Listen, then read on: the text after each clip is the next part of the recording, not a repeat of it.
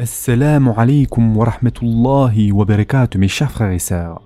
Aujourd'hui, Inch'Allah, nous allons commencer une nouvelle série sur l'épreuve du musulman par l'argent. Ce sujet est très très important mes chers frères et sœurs et Inch'Allah, nous allons essayer de le traiter en profondeur. Car notre cher prophète Mohammed sallallahu alayhi wa sallam a dit Certes, chaque communauté a une épreuve et l'épreuve de ma communauté est l'argent. Et ce hadith a été rapporté par Tirmidhi. De plus, comme vous le savez mes chers frères et sœurs, deux éléments capitaux affectent le plus la personnalité de l'être humain, c'est-à-dire de chacun de nous. Ce sont en premier lieu les personnes donc avec lesquelles il tient le plus compagnie et en deuxième, c'est son gain. Par conséquent, nous devons faire très attention aux personnes qu'on aime et que l'on fréquente régulièrement. Notre cher prophète sallallahu alayhi wa sallam a dit Ce bas monde est délicieux et ses paysages très attrayants, c'est-à-dire très éblouissants et enjoliveurs. Certes, Allah le mettra à votre disposition comme épreuve, afin de voir comment vous vous comporterez. Alors, pour ne pas périr dans l'insouciance, méfiez-vous de ce bas monde et de ses délices, c'est-à-dire de ses tentations.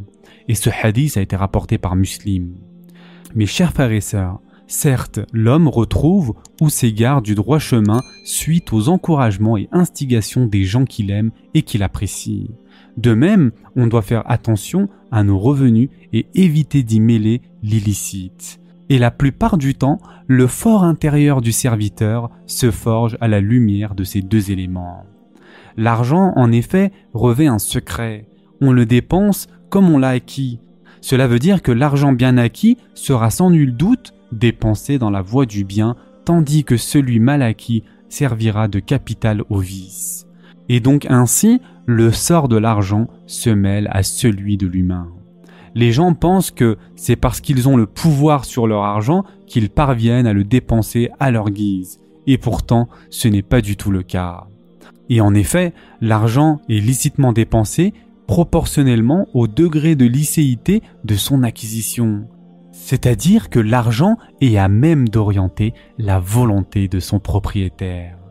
Pour faire simple, le pouvoir réside dans l'argent et non dans la volonté de son propriétaire. Concernant cela, mes chers frères et sœurs, Allah subhanahu wa ta'ala dit dans le Coran Malheur aux fraudeurs qui, lorsqu'ils font mesurer pour eux-mêmes, exigent la pleine mesure et qui, lorsque eux-mêmes mesurent ou pèsent pour les autres, leur cause perte. Cela ne pensent-ils pas qu'ils seront ressuscités en un jour terrible, le jour où les gens se tiendront debout devant le Seigneur de l'univers? Surat al-Muttafifin, versets 1 à 6. Mes chers frères et sœurs, celui qui acquiert des revenus illicites verra ses actions corrompues. Et la plus infime conséquence de cela, c'est que ce dernier perdra la sincérité dans l'accomplissement de ses actes. C'est pour cela que l'origine et la manière d'acquisition demeurent deux facteurs clés dans l'amincement des biens. Pour notre tranquillité physique et spirituelle, nous devons coûte que coûte veiller à ce que nos biens proviennent de la voie licite. Mes chers frères et sœurs, le serviteur dont l'alimentation n'est pas licite ne trouve pas la force pour adorer son Seigneur. Il ne pourra que se rebeller à lui et suivre ses passions. Quant à celui qui consomme du licite, il ne sera pas désobéissant vis-à-vis de son Créateur. Mes chers frères et sœurs, Abdul Qadir al-Gailani a dit La consommation de l'illicite tue le cœur, elle le corrompt et l'enveloppe d'insouciance, tandis que la consommation du licite le maintient spirituellement éveillé. Il y a la subsistance qui te pousse à ne te consacrer qu'à ce bas monde, tout comme il y a aussi celle qui te permet de te soucier de la vie future. Quant à la subsistance obtenue selon les normes de la piété, elle te rapproche de ton Créateur. Mais malheureusement, de nos jours, la mentalité capitaliste a si corrompu les valeurs spirituelles que, même pour certains religieux, le fait de ne pas se conformer à la moralité et aux règles islamiques dans les affaires commerciales est devenu une disposition naturelle.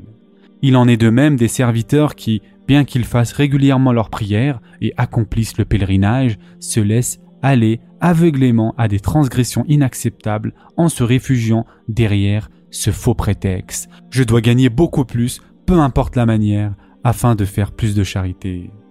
Ceci est synonyme du mélange délibéré de l'illicite avec le licite. Et pourtant, considérer un acte illicite comme permis est plus dangereux que le péché de l'acte illicite en question, car il y a de fortes probabilités que cette situation guide celui qui pense ainsi vers le reniement non intentionnel de sa foi.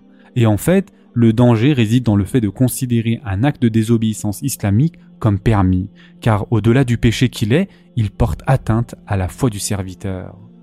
Notre prophète, sallallahu a dit Allah aime voir son serviteur faire de gros efforts pour s'assurer un gain licite. Et ce hadith a été rapporté par Suyuti. Aujourd'hui, ceux qui agissent ainsi se consolent en jugeant obligatoire de respecter les règles du système capitaliste car elles représenteraient la norme dans le monde commercial. Mais il faut savoir que personne n'est tenu par une quelconque obligation religieuse de choisir le métier du commerce. De surcroît, l'islam condamne fermement toute ambition qui nous pousse à l'acquisition des biens illicites et nous avertit contre toute attitude qui nous fera considérer cela comme permis ou légitime. En matière de gain, mes chers frères et sœurs, chaque centime licite vaut mieux que des lingots d'or à la licéité douteuse. Assurément, l'argent illicite ou douteux corrompt la vie spirituelle et détruit la paix intérieure de l'homme, alors que l'argent propre et dûment acquis apporte la quiétude et la bénédiction. De nos jours, la plupart des gens, s'ils ne vivent pas comme ils croient, finiront par croire en fonction de la façon dont ils vivent. Et alors donc, certaines activités commerciales non islamiques, qui sont prohibées par le Tout-Puissant, finiront par être vues comme étant légitimes par la personne, et cela ne manquera pas bien sûr, bien évidemment, de nuire progressivement à sa foi. À cet égard, ceux qui sont engagés dans le commerce doivent dès le début de leurs activités être méticuleux et très prudents au sujet de la préservation contre l'illicite, étant donné que cette problématique est à même d'affecter considérablement leur foi. Ce sera tout pour aujourd'hui. En attendant, prenez soin de vous mes chers frères et sœurs et à très prochainement, Inch'Allah.